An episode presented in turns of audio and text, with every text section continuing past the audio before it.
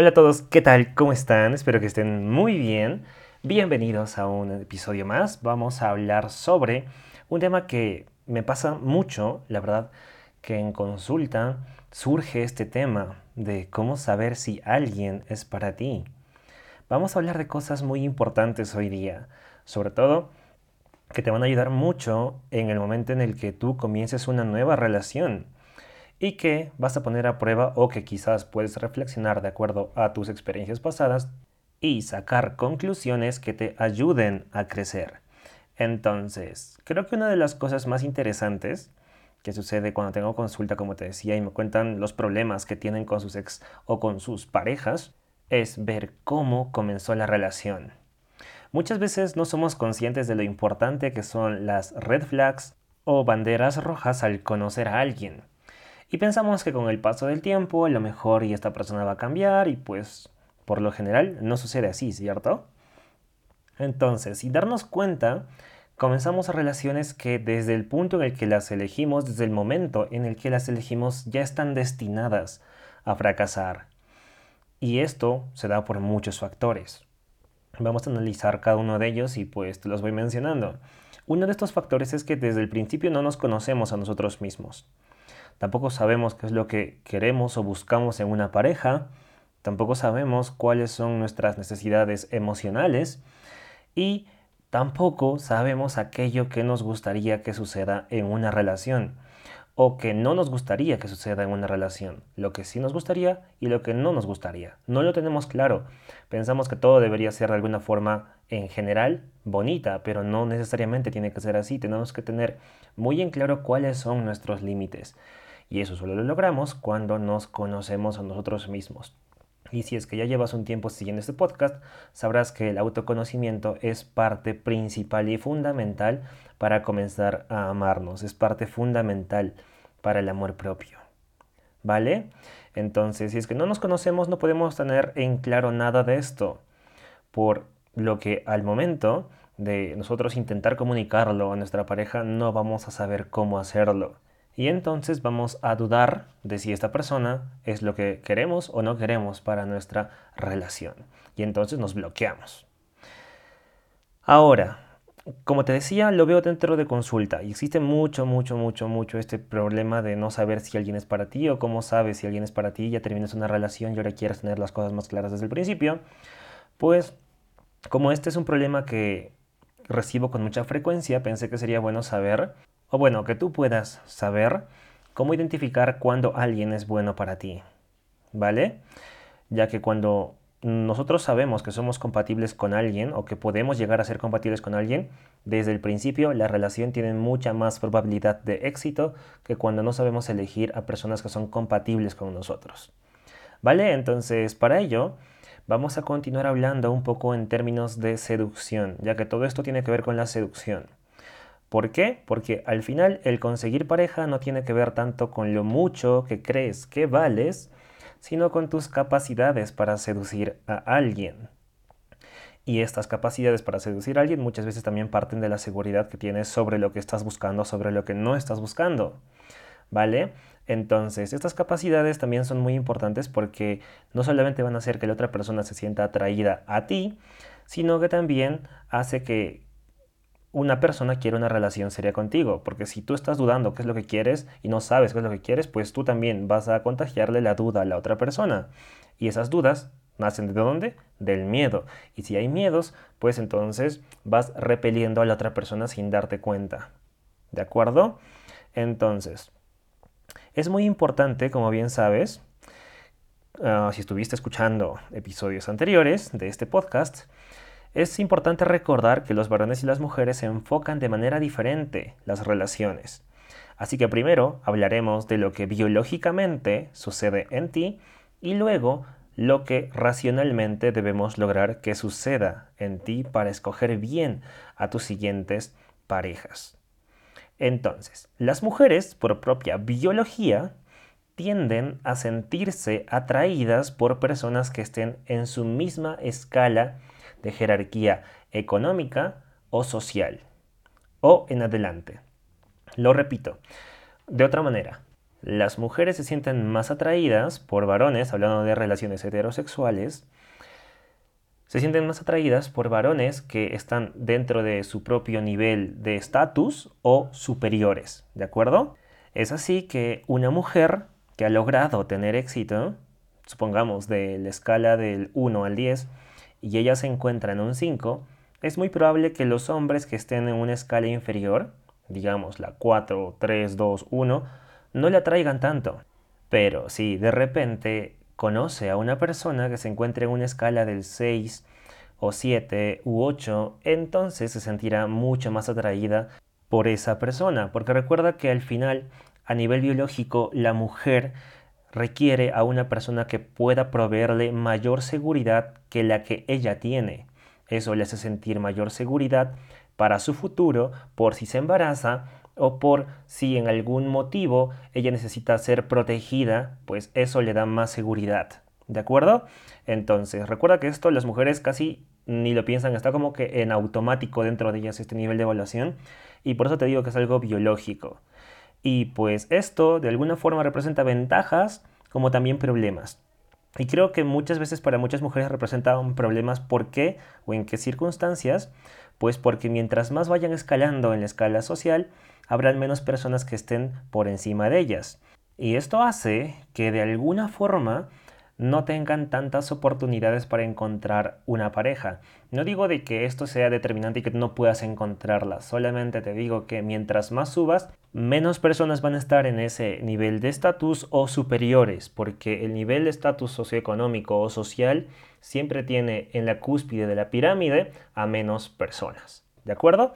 Entonces, eh, como les digo siempre, esto no tiene nada que ver con el machismo, con el feminismo, porque es en realidad la forma en la que nuestro cerebro se ha evolucionado uno, se ha formado para pensar y sobre todo para lograr la subsistencia de la especie. Porque recuerda que si eres una mujer que al final estás con una persona que no tiene eh, cierto tipo de importancia en la escala laboral o en la escala socio social del grupo, es muy probable que esa persona muera ¿Por qué? Porque no es necesaria dentro del grupo, no es tan importante. Y entonces quien se queda con los hijos, te quedas tú, quien se queda en embarazo, con muchas probabilidades de que no recibas comida o de que nadie te provea, pues es así como funciona tu cerebro y listo, así funcionan las cosas. No hay machismo ni feminismo, es simplemente la forma en la que el cerebro se ha desarrollado para garantizar la subsistencia de la especie humana.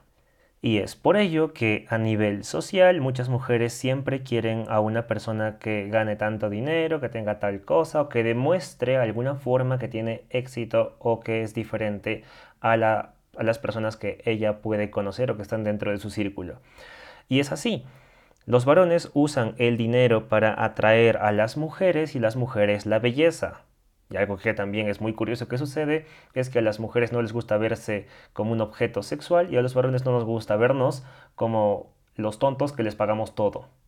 No, no nos gusta vernos como esa billetera humana, esa cartera humana que te va dando dinero. No, eso es algo humillante, así como para las mujeres es humillante que, eh, que les vean como un objeto, pues eso sucede.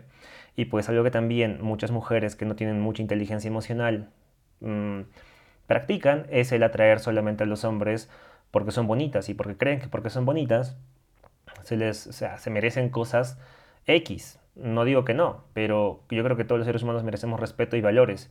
Pero de ahí a que te merezcas más cosas y que quieres que te paguen todo y ese tipo de situaciones ya son roles de los que vamos a hablar en otros episodios que mucha gente me ha estado pidiendo.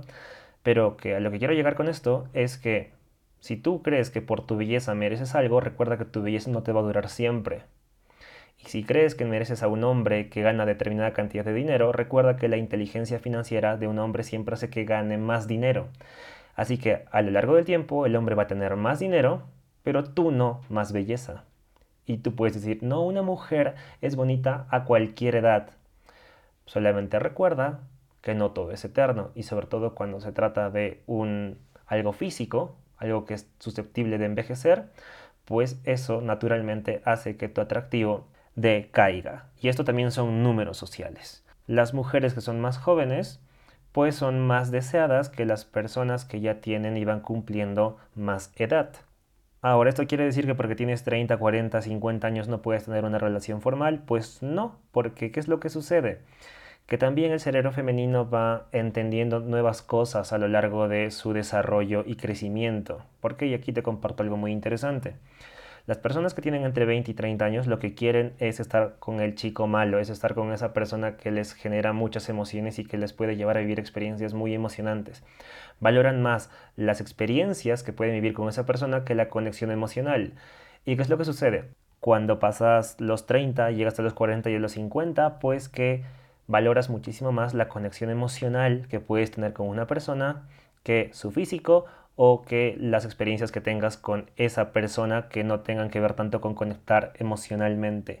Es decir, has madurado emocionalmente y entiendes que una conexión emocionalmente estable es mucho más importante que simplemente el físico de una persona o que tus amiguitas quieran estar con él y pues que tú te lo lleves y que tú seas la que gana entre comillas, porque también eso sucede mucho cuando estás en una etapa pues de antes de los 20 y pues pasados un poco los 20, que en realidad piensas que tu valor o tu estatus o tu capacidad como mujer para atraer un hombre es igualmente proporcional a estar con el que todos quieren estar o estar con el que a ti te parece más guapo y pues ahí queda todo. Esto también son números, son estudios que se han realizado y pues es algo que tienes que tener en cuenta. Si tienes 20 años hasta los 30, pues tienes que tener mucho cuidado con esto y esto también va y tiene que ser parte de tu conocimiento de para que tú puedas elegir a una persona que sea buena para ti y que no te dejes llevar simplemente porque tu cerebro cree que es algo más importante. No, Ahora, como les explicaba, las mujeres mientras más suben en la escala socioeconómica o de la escala social en la que se encuentren, pues menos oportunidades van a tener. En cambio, los varones, mientras más suben en la escala socioeconómica, en su escala social, pues más oportunidades van a tener y va a ser mucho más fácil que ellos puedan acceder a una relación. ¿De acuerdo? Esto, si es que eres varón, es súper importante que comprendas que tú debes ser tu mejor proyecto y que mientras más aprendas a comunicar esa seguridad que tienes como varón y sobre todo vas escalando en tus proyectos, te vas a dar cuenta de que va a ser mucho más fácil atraer a mujeres. Y pues bien, hasta aquí lo que sucede biológicamente en nuestro interior y sobre todo cómo la sociedad funciona de acuerdo a lo que tienes más facilidad de atraer. ¿De acuerdo? Como te digo, estos son tendencias, nada de esto son reglas. Siempre hay una, excepción a la regla que esté por ahí, pero generalmente es lo que se tiende a ver y experimentar. ¿Vale? Ahora, hablemos de lo que sí podemos controlar. Al nosotros tener enfrente a una persona con la que se está comenzando a generar un vínculo emocional, y lo que debemos tener siempre claro es que lo que tú quieres dentro de una relación es lo más importante. Entonces debemos identificar qué es lo que tú quieres dentro de una relación. Si es posible, dibuja exactamente cómo es tu hombre o mujer perfecta. Dibújalo. Es importante que tú lo sepas, que lo puedas visualizar. Si solamente lo tienes en tu mente y dices, ay, ¿quién tiene tiempo para hacer este tipo de situaciones, este tipo de tareas, este tipo de, de cosas? Pues quiero decirte que te encuentras todavía en un punto en el que no estás dispuesto a trabajar en tu amor propio, porque una persona que está dispuesta y quiere de verdad trabajar su amor propio, pues sí lo hace, la gente comprometida con su amor propio sí lo hace, la gente que de verdad tiene cambios increíbles en su vida sí hace este tipo de trabajos. Y si estás todavía en ese momento en el que dices, ay, no, no quiero, o por qué tendría que hacerlo, pues no estás comprometido con tu amor propio. Solamente te gustaría tener más amor propio y te gustaría tener mejores relaciones, pero no estás comprometido con tenerlas. Recuerda que tu mente no funciona para guardar esos recuerdos que tú dices. Yo te digo, piensa tu mujer perfecta y la piensas, no está programado para guardar ese recuerdo, sino hasta que lo individualiza. Y lo individualiza cuando lo escribes. Así que escríbelo, dibújalo y te aseguro que tu vida va a cambiar drásticamente porque tendrás ahí un recordatorio vivo de qué es lo que tú quieres. Y te apuesto que cuando comiences a dibujarlo ni siquiera vas a estar seguro de qué trazo hacer y por ello tienes que ponerte a prueba, por ello tienes que salir de tu zona de comodidad y decir, no solamente lo voy a hacer en mi mente, tu vida no va a cambiar así. Haz las cosas. Solo así te demostrarás que estás comprometido con tu amor propio. ¿De acuerdo? Entonces es importante que lo tengas claro. Y ahora, cuando tú escribas también la descripción de cómo es tu mujer o varón ideal, no seas general. Es muy importante ser muy específico con lo que escribes. No pongas cosas como que quiero que sea amoroso o amorosa. No. Es que esto es algo muy, muy abstracto. ¿Por qué? Porque para ti, ¿qué es el amor?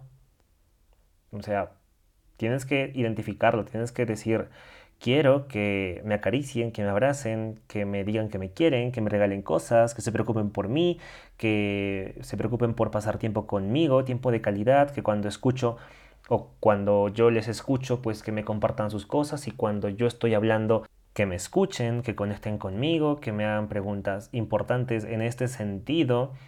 Así de detallado tiene que ser tu descripción. Porque una vez que tú lo describas y lo notes, tu cerebro va a decir, ah, ok, esto es lo que queremos. Entonces automáticamente te va a ayudar a buscar entre todas las personas que conozcas si alguien tiene todas esas características. Pero mientras lo sigas teniendo en general en tu cabecita y digas, ay, no quiero un hombre bueno o una mujer buena, nunca lo vas a conseguir.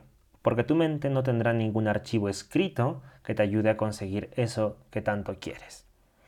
Y recuerda que cuando tú le ayudas escribiendo a tu mente, escribiendo en una hoja de papel, pues es mucho más fácil todo. Si has hecho todos los ejercicios de autoestima, amor propio que están en los anteriores episodios, pues seguro que te estará yendo muy bien y que habrás tenido cambios drásticos en tu vida, bastante bonitos. La idea es que puedas individualizar cada aspecto del que esperas dentro de una relación y de lo que tú estás también dispuesto a dar. Y este es el segundo ejercicio. A lo largo de mi experiencia me he dado cuenta que la lista de lo que la gente busca puede llegar a ser bastante extensa. Pero cuando se trata de lo que uno está completamente dispuesto a dar sin esperar nada a cambio, es una que termina, que termina siendo muy corta, o sea, una lista que termina siendo extremadamente corta. Y eso habla mucho de tu inteligencia emocional, ¿sabes? Porque al final, solo aquello que estés verdaderamente dispuesto a dar sin esperar nada a cambio es precisamente lo que conseguirás atraer a tu vida. Yo sé que una relación sí se requiere dar un dar y recibir a partes iguales, o al menos que tú lo percibas así, porque no se puede dar a partes iguales jamás, porque cada uno tiene diferentes perspectivas, pero que tú, desde tu perspectiva, sientas que estás dando y recibiendo de la misma forma, o de la misma cantidad, o en la misma intensidad, pues es algo que es muy, muy importante para tener un vínculo fuerte dentro de la relación. Pero si desde el principio ya estás atrayendo a personas que tienen tu misma abundancia de dar sin esperar recibir nada a cambio, porque dan simplemente porque son abundantes y están en esa energía. Y estoy seguro que tú dices, ay, pero si yo doy sin esperar recibir nada a cambio, entonces van a ver la cara. En realidad no te van a ver la cara porque tú vas a ser lo suficientemente inteligente para no estar cerca de personas que tú das y no te dan. No, te, te lo aseguro. Yo en mi vida tengo gente que me da increíbles cantidades de amor increíbles cantidades de atención, increíbles cantidades de preocupación, de estar ahí conmigo. Y al mismo tiempo, cuando atraigo a otras personas, me doy cuenta quiénes están en ese promedio. Y si es que no estás ahí, lo lamento, no soy para tu vida. Te aseguro que me ha tocado conocer gente con la que ya no vibraba al mismo nivel, ya no estaba en el mismo nivel de dar felicidad y, ellos estaban con sus problemas. De hecho, hace poco tuve una boda a la que fui y me encontré con personas de mi código de la universidad. Y ellos me veían y de la nada se sentían como que muy mm, raros, yo los sentía muy muy raros conmigo. Y entonces yo quería darles felicidad, les decía que bien, oye, sabes, no sabes lo mucho que me alegra verte, no sabes lo mucho que eh, no, no supe de ti todo este tiempo, pero ahora que te veo veo que estás bien, eso me da mucha felicidad pero ellos eran como que decían, ah, sí, bueno, gracias. Y no decían nada más y entonces se sentían como una energía súper baja y ya no, yo ese día te juro que me desgasté muchísimo porque estaba rodeado de ellos, rodeado pero rodeado. Y tenía un par de amigos que se alegraron al verme y yo también me alegré al verles y ellos tenían la energía completamente diferente, estaban en un dar porque somos abundantes, dar porque hoy día es un día para celebrar, dar porque nos hemos encontrado, dar porque X cosa. Y ese tipo de gente es como que bien, es como que se siente muy bien. Y pues ese tipo de gente, créeme que yo les volvería a llamar, hace tiempo que no los veía, pero yo les volvería a llamar para vernos, para pasar un buen momento juntos, para hablar sobre proyectos, para, para crecer juntos. Y ya sé que te estoy hablando de amistades, pero es que esto aplica a todo. Y tienes que darte cuenta de en qué nivel de energía estás. ¿Estás esperando recibir? ¿Solamente quieres que alguien te haga sentir especial? Van a venir personas que se van a querer aprovechar de ti y de esa debilidad. Entonces tienes que trabajar en tus heridas del pasado, tienes que identificarlas. Por eso tienes los anteriores episodios del podcast. Tienes que de verdad saber qué es lo que tú quieres, qué es lo que estás dispuesto a dar, porque de acuerdo a tu abundancia se te dará, de acuerdo a lo que estés abierto a dar, el universo también te va a dar. Si no estás dispuesto a recibir cosas increíbles y no estás dispuesto también a recibir lo bueno de la vida y lo bueno de las personas que tienen una alta energía y un alto amor propio, porque no sé, a veces piensas de que, ay, no me gusta mucho esa persona que, que, que se cree tal cosa y que se cree tal cosa. Si realmente te afecta tanto que una persona se crea algo, es porque tú te crees inferior. Y ese no es el problema de la otra persona, es problema tuyo. Entonces, hay que comenzar a nosotros poder, uno, rodearnos de personas con alta energía, ser nosotros personas que damos. Antes de que tú veas a alguien, pregúntate qué te puedo dar, con qué te puedo ayudar, con qué le puedo hacer sentir mejor. Oye, ¿sabes qué? Que me gustaron tus botas, que me gustaron X cosas. Oye, ¿sabes qué? Me han encantado tus botas. Creo que combinan perfecto con tu outfit. Les puedes decir eso a alguna persona que veas, que, que la conozcas, o si que no la conoces, pues igual, es que, es que esto va de dar. Por ejemplo, yo estoy caminando por la calle y de repente veo alguna persona que está por ahí y le miro y hay algo que me gusta genuinamente de ella digo, oye, qué bonita casaca. Y como ya me tengo que ir, le digo, que tengas un buen día, adiós. ¿Te das cuenta? Entonces, como yo no espero recibir nada de esa persona. Y automáticamente esa chica que a la que le acabo de decir eso, pues se queda como que con una idea de, oye, ¿y tú quién eres? Mm, gracias, pero me gustaría tenerte en mi vida. Y muchas veces sí, a veces termino hablando un poco más y veo que son personas que tienen también una energía así alta y digo, ah, bueno, hay que, dame tu número, hay que estar en contacto. Y de repente nos encontramos en otro lugar y así, es por eso que cuando yo voy a un lugar, me encuentro con múltiples personas conocidas que me dicen, oye, eres el que me hablaste en tal lugar. Nunca quedamos o nunca hay que hacer, pero hay que quedar. Y pasa, y pasan cosas increíbles. Entonces, como te digo, todo va de dar, todo va de sentir que tienes la abundancia necesaria para dar. Porque créeme que cuando das amor, que cuando das alegría, te sientes inundado de alegría, inundado de amor. El amor no es que tú lo des a una persona y ahí te quede, no sé, de lo que tenías 8 octavos, 7 octavos. No, pues ya le di a esta persona y ahora a qué persona le doy el otro octavo. No, tú das a la, a la otra persona y el amor se multiplica, el amor se hace más grande, el amor se hace más, más inmenso. Entonces, esto va de energía, ¿de acuerdo? Y estoy seguro que si comienzas a dar más y más y más, te darás cuenta que estás hecho de eso, estás hecho de amor, estás hecho de seguridad, estás hecho de dar. Entonces, eso es lo que te quería decir. Vamos a cerrar esto porque vamos a pasar a otro punto importante, que yo pienso que es el problema más grande de, ese tipo de situaciones cuando no podemos elegir una persona para nuestra vida. Y es que mucha gente, sobre todo ahora muchas mujeres con este tema del feminismo que está tan fuerte, creen que por el solo hecho de creer que son especiales y con buenas intenciones, creen que merecen a alguien que cumpla todas sus expectativas. Y esto es algo muy grave. Y yo sé que mucho de mi público es mujer, si eres mujer te voy a decir algo, no te sientas ofendida por esto, no es algo personal en contra de las mujeres, no es algo de lo que te tengas que sentir mm, atacada, es simplemente que debes comprender cómo funciona el cerebro masculino respecto a las relaciones. Así como tú quieres X cosas, el cerebro masculino también quiere otras X. No quiere lo mismo que tú. Un varón no quiere sentirse deseado como tú tanto como tú lo quieres. Para el varón, que seas admirado en su círculo social es mucho más importante que estar con cualquier otra mujer, y créanmelo. La admiración para el varón es mucho más importante que el deseo sexual. El deseo sexual lo pueden como que mm, satisfacer con mujeres en su vida y sobre todo las personas que eh, tienen mucho éxito, no tienen mucha dificultad para acceder sexualmente a mujeres y el sexo no es algo que lo sea todo en la vida de un hombre.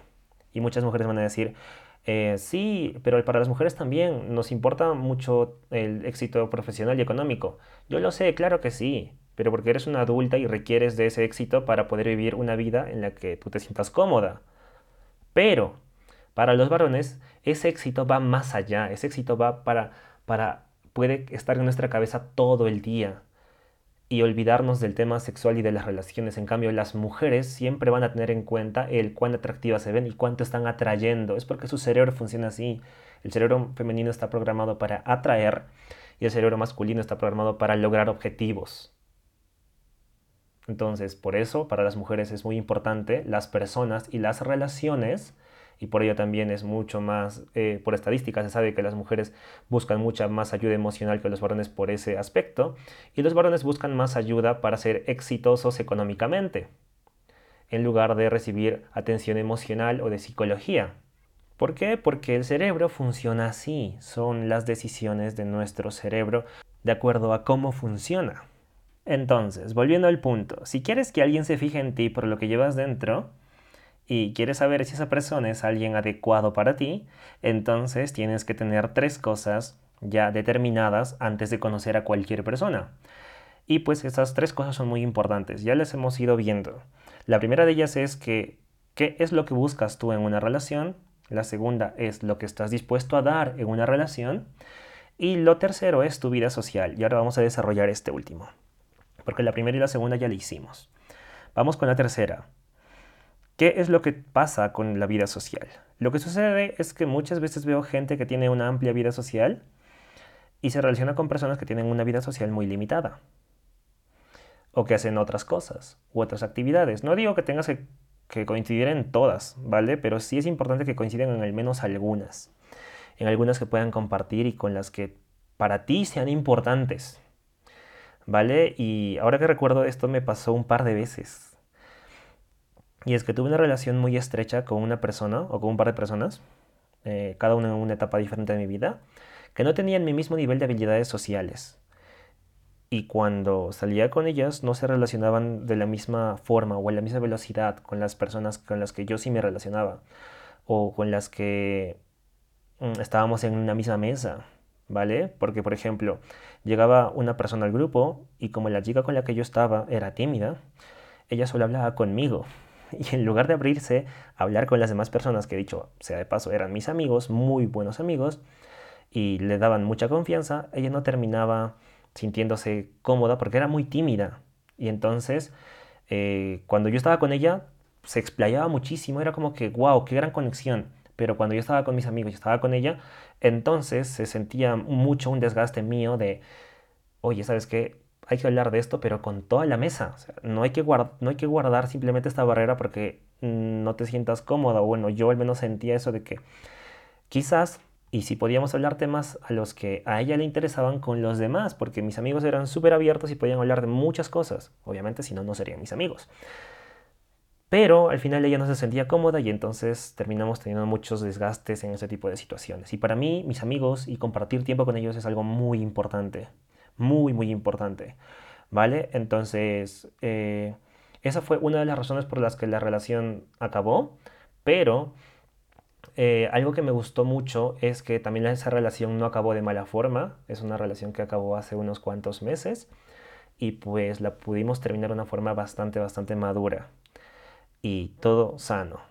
Esa persona yo sentía que era, iba a ser importante en mi vida y aquí justamente que estamos hablando de personas que cómo saber si alguien es para ti, pues a veces uno también puede cometer el error de no enfrentarse a situaciones sociales, sino con creer que tú y esa persona combinan bien estando juntos, a solas, va a ser igual en eventos sociales. Y no, no cometas el error que yo también cometí.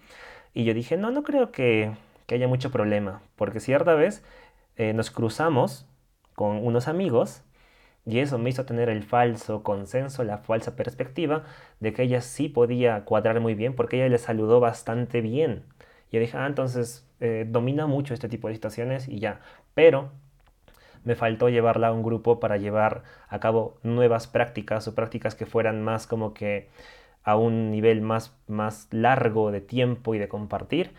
Y esto hizo que después en siguientes eventos pues exista un desgaste, ¿vale? Entonces, muchas veces también quiero decirte que no va a haber una persona adecuada para ti para toda tu vida, sino que simplemente va a ser la adecuada para ti para un periodo o aspecto necesario que te haga que se te haga necesario aprender. Por ejemplo, a mí se me ha hecho necesario aprender este tipo de situaciones ahora y te lo comparto, porque naturalmente nadie es perfecto, todo el mundo aprende en el proceso y pues quería compartirte un poco de esta experiencia ya que estamos hablando de todo esto.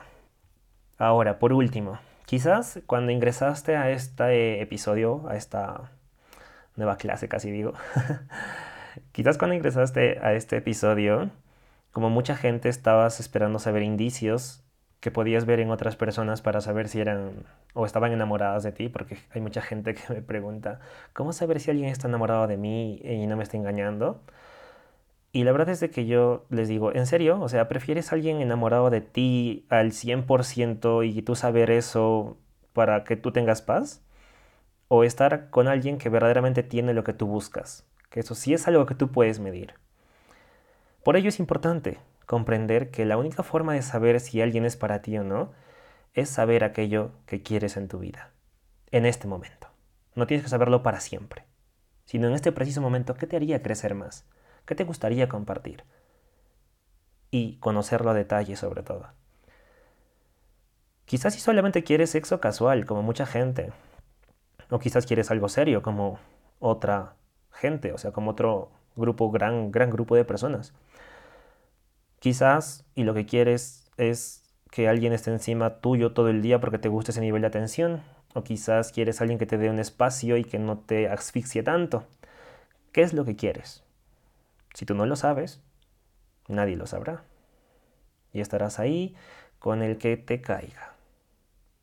O con el que mejor te se lleve contigo dentro de un reducido grupo de personas. Y al final, con el que tus miedos te impulsen a elegir para no sentirte solo o sola. No elijas por soledad, no elijas por miedos. No te pierdas por agradar. ¿Y sabes qué es lo curioso al final de todo esto?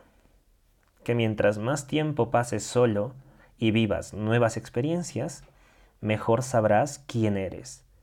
Y al saberlo mejor, mejor sabrás qué personas son las mejores para ti y para tu crecimiento. Espero que este episodio te haya gustado. No olvides darle las 5 estrellitas de aquí arriba si estás en Spotify o en Apple Podcast porque eso nos ayuda a llegar a muchas más personas que a lo mejor también necesitan saber este tipo de cosas. Así que si te están gustando estos episodios, ve ahí arriba y dale a esas 5 estrellitas para que este podcast llegue a muchas más personas.